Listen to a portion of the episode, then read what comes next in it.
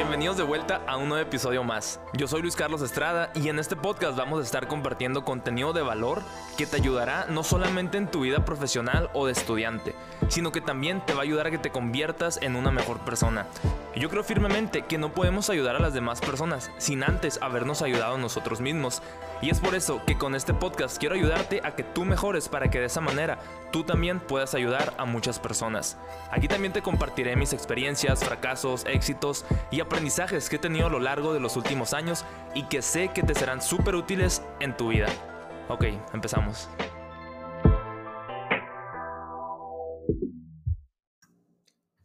La otra vez en la escuela me tocó hacer un trabajo en el que nos pidieron que explicáramos qué era mejor, si el colectivismo o el individualismo. Y era un tema para debatir, era un tema en el que nosotros teníamos que explicar de qué lado estábamos. Y después de reflexionar un poco y de leer más acerca de, de esos dos temas, llegué a la conclusión que no está peleada una cosa con la otra, sino que el individualismo puede ser muy bien utilizado en ciertas áreas y el colectivismo también puede ser muy bien utilizado en otras áreas. Por ejemplo, si tú quieres progresar como jugador de tenis o como nadador, muy probablemente ser individualista te va a servir mucho porque es un deporte en el que tu éxito depende totalmente de ti.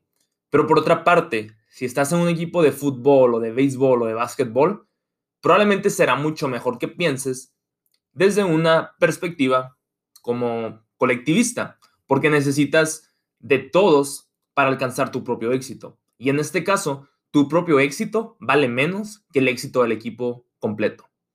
Y te quiero contar algunas anécdotas que he vivido acerca de, de la importancia del colectivismo, acerca de trabajar en equipo. Vamos a, suena muy raro colectivismo. Es que en inglés se dice collectivism, algo así. Y supongo que se traduce como colectivismo, ¿no? Algo así. Ok, el punto al que voy es que el trabajo en equipo es una de las cosas más importantes que pueden existir en un ambiente laboral. Y no solamente laboral, sino creo que nuestros propios emprendimientos también. Y es algo que me costó años y años entender. Me acuerdo que desde chiquito a mí siempre, siempre me gustaba ser el líder de todo. Por ejemplo, yo me acuerdo que en la primaria, y si algún amigo de la primaria está escuchando esto, se va a acordar. Antes de que saliéramos al recreo, lo que yo hacía, como siempre jugábamos fútbol o béisbol, cuando estábamos en el salón y que faltaba una clase para ya salir al recreo, yo juntaba a mis amigos cuando no estábamos trabajando y les decía, hey, vamos a jugar este deporte, vamos a jugar esto, vamos a invitar a los del otro grupo y hay que planear cómo nos vamos a estructurar. Ok, y pues cuando jugábamos béisbol, en un cuaderno yo me ponía a escribir la alineación. Primero va a batear el Eddie, después va a batear el Obed, luego el José de Jesús, luego sigo yo, y así, o sea, me acuerdo de los nombres todavía, no se los estoy inventando. Y, y era muy padre eso, entonces ahí me di cuenta de que qué padre que simplemente por ponernos todos de acuerdo, pues la mayoría del tiempo ganábamos. Y pues es algo muy tonto este ejemplo, a lo mejor porque dices, ah, pues nada más se trata de ganar en el receso. Pero no, eso también aplica si estás estudiando una carrera o si estás estudiando la preparatoria o si estás estudiando lo que sea en algún momento te va a tocar trabajar en un equipo. Y en muchas ocasiones tú no vas a tener la, facilidad de elegir a tu equipo. A lo mejor el maestro te los asigna o a lo mejor eres el último que eligieron o a lo mejor no pudiste quedar con tus amigos y te tocó en algún otro equipo. Y aquí es donde viene la parte, la parte interesante. Porque me acuerdo una vez cuando yo estaba en la preparatoria que me tocó estar en un equipo con otras cinco personas y como que yo tomé el papel de líder sin que nadie me lo asignara. Y digo, no era lo que estaba mal, pero la forma en la que yo lideré ese equipo sí estaba súper mal. O sea, yo quería que prácticamente yo me sentía como si fuera el jefe de un, de un, sí, de un trabajo, de una empresa o lo que sea. Y pues no, o sea, éramos nada más, era un equipo y teníamos que crear un proyecto. Y ahí yo me di cuenta muchísimo después, desafortunadamente, de lo mal líder que había sido. O sea, yo quería muchas veces hacer todo el trabajo si mi equipo no lo hacía. Yo quería muchas veces dar las órdenes de qué iba a hacer cada quien sin tomar en cuenta sus puntos de vista. Y puras cosas así que a lo mejor y tú también has experimentado eso. Te ha pasado, a lo mejor tú lo has hecho. Y años después fue cuando me di cuenta de otras habilidades de liderazgo que existen. De hecho, esas que te platiqué, o sea, de la preparatoria, ni siquiera eran habilidades, o sea, eran defectos como líder, porque terminaba afectando a mi equipo. Y ya cuando entré a la universidad, tuve la oportunidad de formar parte de algunas academias de liderazgo. En febrero del 2019 me invitaron a una, después en abril fuimos a otra convención de líderes y así tuvimos varias oportunidades en las que, tuve varias oportunidades en las que pude convivir con otros líderes, con líderes reales, con líderes que te estaban enseñando basándose en su propia experiencia y pues a final de cuentas eran profesionales en lo que hacían. La verdad que aprendí muchísimo de ellos y recordé precisamente lo mal líder que había sido en la preparatoria. Y ahí fue como que, wow, o sea, yo creía que era muy buen líder y realmente no lo era. Y lo peor era que ni siquiera me daba cuenta que no era buen líder. Y ahí fue cuando aprendí ciertos tips de liderazgo en, los equipos que, que me gustaría platicarte. Por ejemplo, cuando jugábamos béisbol en las ligas infantiles, creo que todos nos preocupábamos por, por sobresalir como, como individuos, como jugador, no como equipo. Era, por ejemplo, yo me acuerdo incluso que algunas veces llegué a pensar, ¿qué importa que mi equipo pierda? Si yo metí dos jonrones, yo me voy a ir feliz. Pero, ¿qué tal si mejor, a lo mejor no metía dos jonrones, a lo mejor y nomás metía dos hits y, y mi equipo ganó? Y yo así como que, ah, pero yo quería meter jonrón. Pero a final de cuentas, lo más importante era el triunfo del equipo, no el progreso como jugador individual. Y eso muchas veces aleja a los equipos, cuando todos quieren crecer individualmente sin tomar en cuenta el resto del equipo. Porque lo más importante es crecer como líderes, pero a su vez, perdón, pero a su vez también asegurarnos de que los demás líderes del equipo crezcan junto con nosotros. Me acuerdo también en julio o junio, en junio 2018, que me tocó jugar en un equipo donde todos nos preocupábamos por ganar como equipo. Recuerdo que los primeros tres juegos ganamos dos, nos, o sea, íbamos súper bien, pero después de los siguientes diez juegos perdimos siete. O sea, teníamos un récord súper negativo y faltaban muy poquitos juegos para, para que la temporada se terminara. Y terminamos ganando 10 juegos consecutivos, porque ahí fue cuando ya nos estábamos involucrando más, era un equipo en el que no nos conocíamos nadie. Cuando formamos ese equipo, cuando formamos esas amistades dentro del equipo, entre los mismos jugadores, ahí fue cuando empezamos a despegar y terminamos pasando los playoffs. Nos quedamos a un juego de pasar a la semifinal, pero fue una experiencia que la verdad se me quedó muy, muy marcada. Y me di cuenta de la importancia de, de trabajar en equipo. Porque casualmente antes era de que, ah, yo quiero pichar y quiero que me vaya bien. Y a lo mejor otro quería, ah, pues yo quiero batear y si yo meto hit, súper bien, pero pues me da igual cómo le vaya a mi equipo. Y pues no se trata de eso. Y ahí nosotros mismos fuimos prueba de eso cuando decidimos unirnos y cuando decidimos ponernos a trabajar y a jugar por el éxito del equipo. Y ahí se notó muchísima diferencia. Y es algo que, que la verdad me deja mucha enseñanza y no solamente en el ámbito deportivo o en el ámbito de la escuela, sino que nuestros propios emprendimientos también. Por ejemplo, en julio del 2019 me junté con un grupo de personas, un grupo de amigos, para ir a los hospitales a entregar, íbamos disfrazados de superhéroes, mis amigas iban de princesas, y la forma en la que, nos, la que nos organizamos estuvo súper bien. Me acuerdo que algunas de mis amigas estaban diseñando y creando citas bíblicas, frases de motivación. Yo estaba por mi cuenta agendando las visitas en los hospitales y cada quien como que tenía un rol específico. Y el evento salió increíble. Después en diciembre nos volvimos a juntar igual, cada quien hizo lo suyo. Alguien diseñaba las citas, alguien se encargaba de recolectar los juguetes, alguien de envolverlos, alguien de pegarle moños. Entonces cada quien tenía su propio rol. Y no era, era un evento que yo estaba organizando precisamente, pero a lo mejor yo hubiera sido muy fácil de decirte que, ah, pues como sea, o que ellos me estuvieran diciendo, Luis, tengo que hacer esto. No, sino que lo más importante de ahí fue que era como que, hey, ustedes hagan lo que ustedes quieran. Si, si los invité al proyecto es porque confío y porque creo en ustedes y lo que ustedes quieran hacer súper bien. Pero antes no era así. Y esto es algo que aprendí literalmente súper, ¿cómo, ¿cómo te digo? Fue algo que aprendí a través de golpes, yo creo. O sea, golpes en sentido figurado. Porque antes a mí personalmente me costaba mucho delegar. Desde que estaba chiquito en la escuela, desde siempre me costaba mucho delegar. Cuando teníamos trabajos en equipos, yo era el que siempre decía, ah, pues si nadie lo hace, yo lo voy a hacer. Y no se trata de eso. Se trata de ser un buen líder y de saber delegar y de confiar en tu equipo de trabajo. Porque hubiera sido muy contraproducente, yo creo, el haber formado un equipo y decirles de que si quieren hacer algo, me tienen que preguntar a mí. Si van a mover un dedo, yo tengo que saber antes. No, o sea, o sea sería un ambiente súper tóxico de trabajo. Y ahí me di cuenta de que cuando cada quien se encarga de su parte y de cuando el líder delega, el resultado es mucho mejor. Entonces, si ahorita tú estás siendo líder de alguna empresa, si estás siendo líder de algún emprendimiento, aprende a delegar y aprende a despegarte un poquito de tu proyecto. Algo que aprendí en una conferencia que escuché de Marcos Witt, un cantante cristiano que sigo mucho desde que estaba chiquito, era que a él le costaba mucho delegar en una escuela que tenía. No me acuerdo de qué era la escuela, pero le costaba mucho delegar. Él tenía un equipo de trabajo y él cuenta que cuando llega al, al salón, los manteles estaban horribles, las cortinas estaban horribles, el ambiente se sentía muy, como muy feo por los colores. Pero Marcos le había dicho a la persona que él, que él le había delegado, sabes que tú vas a encargarte del diseño de interiores, tú compras los manteles del color que quieras, tú pintas las paredes, tú compras las cortinas.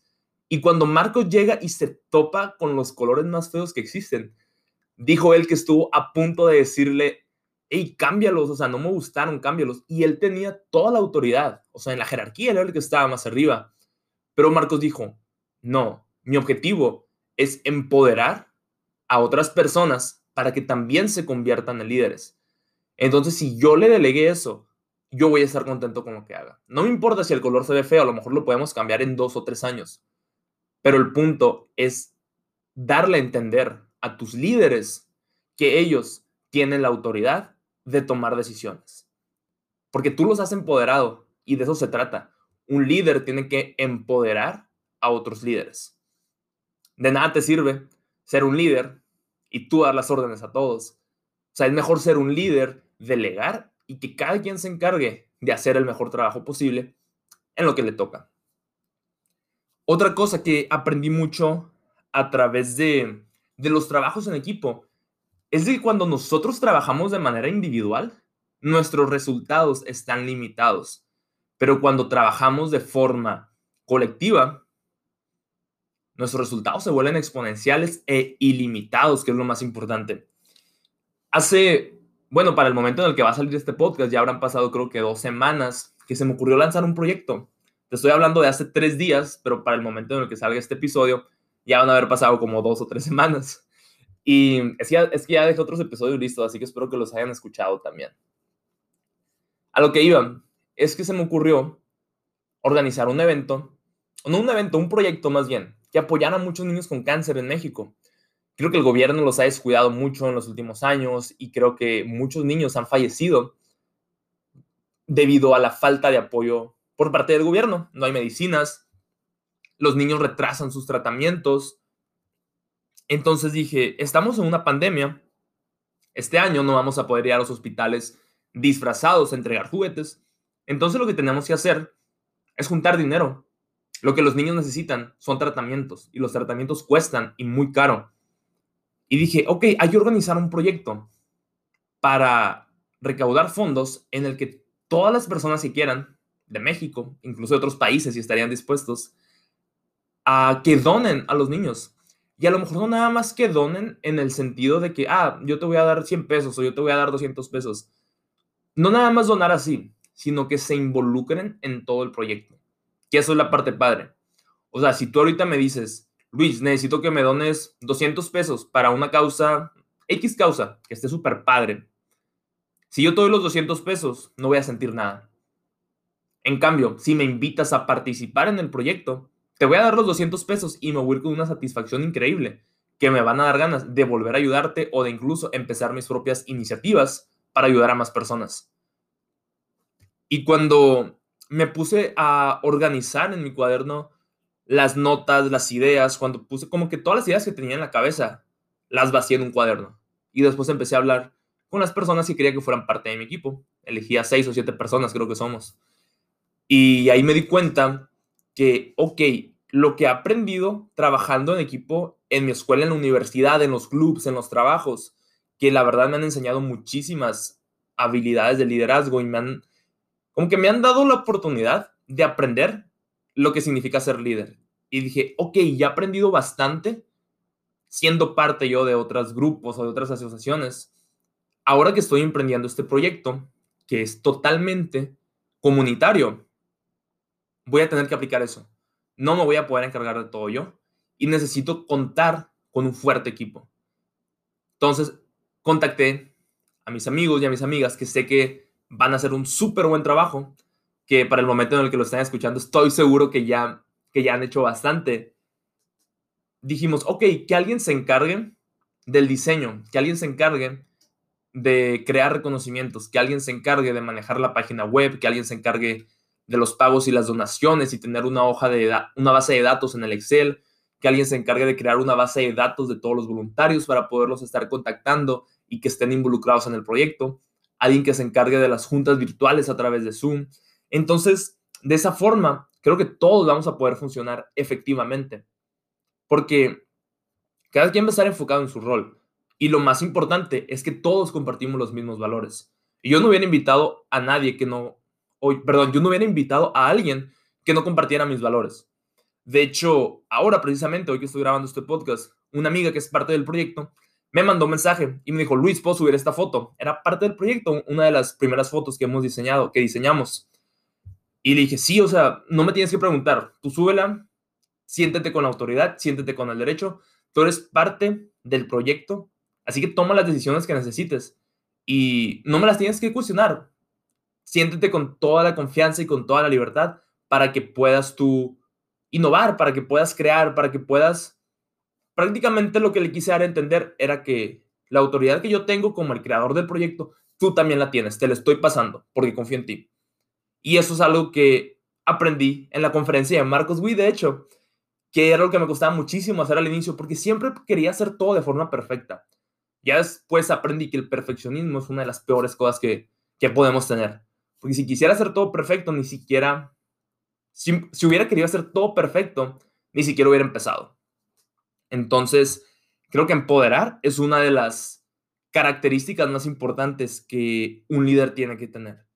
Y me he dado cuenta de eso también en la escuela, porque ahorita estoy en una asociación que se llama Gobierno de Estudiantes y somos cuatro en el equipo de trabajo. Tenemos dos consejeros. Y algo que he aprendido mucho es que ellos nos empoderan a todos y a cada uno de nosotros. Y eso no pasa en todas las empresas. Entonces, cuando me doy cuenta de lo bueno que son los líderes que están arriba de mí, de mis compañeros, de mis compañeros y de mí, pues he aprendido mucho de ellos, la verdad. Me acuerdo una vez que ellos nos dijeron que nosotros íbamos a encargarnos de diferentes cosas. Alguien se iba a encargar de mercadotecnia, alguien se iba a encargar de hacer videos, alguien se iba a encargar de crear eventos virtuales. Entonces cada quien tenía sus propias, sus propias actividades, sus propias tareas. Y ellos a veces nos dicen, cuando nosotros les preguntamos cosas, ellos nos dicen, hey, nosotros somos sus consejeros. Y sí, nosotros tenemos que aprobar la mayoría de las cosas, si no es que todas, pero ellos nos dan a entender siempre que nosotros también tenemos autoridad, que nosotros tenemos voz. Y eso se me hace muy padre, la forma en la que ellos nos empoderan para nosotros sentirnos con más libertad y poder innovar. Porque imagínate que, digamos que yo soy el líder de una super mega empresa. Obviamente me voy a querer de rodear, me voy a querer rodear de mejores personas. Porque de qué me sirve ser yo el más inteligente y yo dar las órdenes. Al contrario, estaría mucho mejor tener a puras personas que sean más inteligentes que yo y yo terminar aprendiendo de ellas y que la empresa siga creciendo gracias al esfuerzo colectivo. Entonces, sigo dándome cuenta de la importancia del trabajo en equipo y de lo poco que podemos lograr trabajando nada más por nuestra propia cuenta, comparado con lo muchísimo que podemos lograr cuando decidimos involucrarnos en otros proyectos y cuando decidimos ceder, como decidimos como que dejar el control. A lo mejor como en este proyecto que estamos trabajando, Les digo, a lo mejor yo me encargo de, de organizar el dinero y de tener la base de datos en Excel, que es algo que me gusta. Y a lo mejor alguien que diseña súper bien es como que, ok, tú encárgate de eso de los diseños. Y a lo que voy con esto es de que muchas veces nosotros podemos tener muchas habilidades, pero no las tenemos desarrolladas al 100%. A lo mejor sabemos bien poquito. Por ejemplo, te, voy a poner este caso. Yo no me siento bueno para diseñar. Siento que no se me da tan bien. No he tomado cursos de diseño, no le he echado tantas ganas. Entonces, los diseños que hago son diseños promedio. Pero si no tuviera nadie, es como que, ah, pues voy a hacer un diseño promedio y pues que salga lo que salga. Pero en este caso digo, ok, si tengo un equipo, mejor que la persona que sepa diseñar súper bien, que se encargue de hacer eso. O la persona, por ejemplo, en un club, me acuerdo que estábamos, y que decían, ok, estas personas son los que son los que saben vender mejor, entonces ellos se van a ir a vender, se van a ir a vender X producto a las personas. Entonces cuando nosotros nos ponemos en, nos ponemos con la mentalidad de que nosotros no somos los mejores, sino que todos somos los mejores en áreas diferentes, el resultado final va a ser fructífero. Y, y de eso se trata esto. Cuando cuando los líderes de un proyecto comparten la misma visión, comparten los mismos valores, todo se vuelve más fácil, porque puedes confiar. Y es algo que no pasa siempre. Me ha tocado escuchar de muchas personas que en sus trabajos no los empoderan. A lo mejor son líderes, entre comillas, pero sin ninguna habilidad de líder. Y eso es algo que me tocó ver, de hecho, en mi preparatoria. No voy a decir nombres, porque capaz ya alguien lo está escuchando, pero había una persona que era líder por título, no líder por, por cómo se dice, porque lo era realmente, por decirlo así. Y la verdad que casi nadie lo seguía. Y la gente que lo seguía era pura gente que realmente, pues que no, ¿verdad? O por ponerte otro ejemplo, me acuerdo que una vez una persona me dijo, también no puedo mencionar nombres porque lo escucha muchísima gente y lo escucha la gente que, que sí conozco, así que no voy a decir nombres, pero esta persona me dijo que a veces le tocaba conocer a personas que tenían cargos de líderes, pero que realmente no lo eran. Entonces, me quedo pensando, ¿qué es más importante? ¿Ser líder por, por nacimiento, digamos, ser un líder nato y no, y no tener una posición de liderazgo formal? ¿O tener una posición de liderazgo formal, tener el título, pero no tener ninguna habilidad de líder. Y ahí me quedé pensando mucho. Entonces, no sé qué piensan ustedes. ¿Ser líder se hace o se nace? Porque creo que están las dos formas. O sea, creo que se puede de las dos. Creo que podríamos nacer como líderes y desde chiquitos, como que sea lo que ya traemos. O a lo mejor hay personas que no son líderes porque no nacieron líderes, pero en el camino se pueden hacer líderes, tomando cursos de liderazgo, saliendo de su zona de confort, volviéndose a lo mejor más extrovertidos, como que creo que de esas maneras también se puede. Entonces, yo pienso que un líder puede nacer líder o un líder también se puede hacer. Espero que les haya gustado mucho este episodio y que les haya servido, porque el trabajo en equipo es un tema de todos los días. Ya sea que estés estudiando, ya sea que estés en un trabajo, haciendo lo que sea en algún momento te va a tocar trabajar con un equipo que no te guste. Y cuando el equipo no te gusta, es cuando el reto se vuelve más fuerte. Cuando tú puedes elegir al equipo, qué bendición, porque obviamente vas a elegir a los mejores. Y ahí ya depende de ti totalmente el éxito, de tus habilidades y de qué tan bueno eres para liderar. Así que cuando les toque trabajar en equipo, échenle muchas ganas y apliquen todas las habilidades que saben, porque a lo mejor el tema de liderazgo puede sonar muy cliché o el tema de trabajo en equipo, pero al momento de practicarlo ya no es cliché, ahí es la prueba verdadera. Síganme en Instagram, aparezco como arroba Luis C. Estrada 2 y espero que les haya gustado mucho este episodio, compártanlo en sus historias de Instagram o de Facebook y me etiquetan para, para hacerle el repost. Así que nos vemos en el próximo episodio. Bye.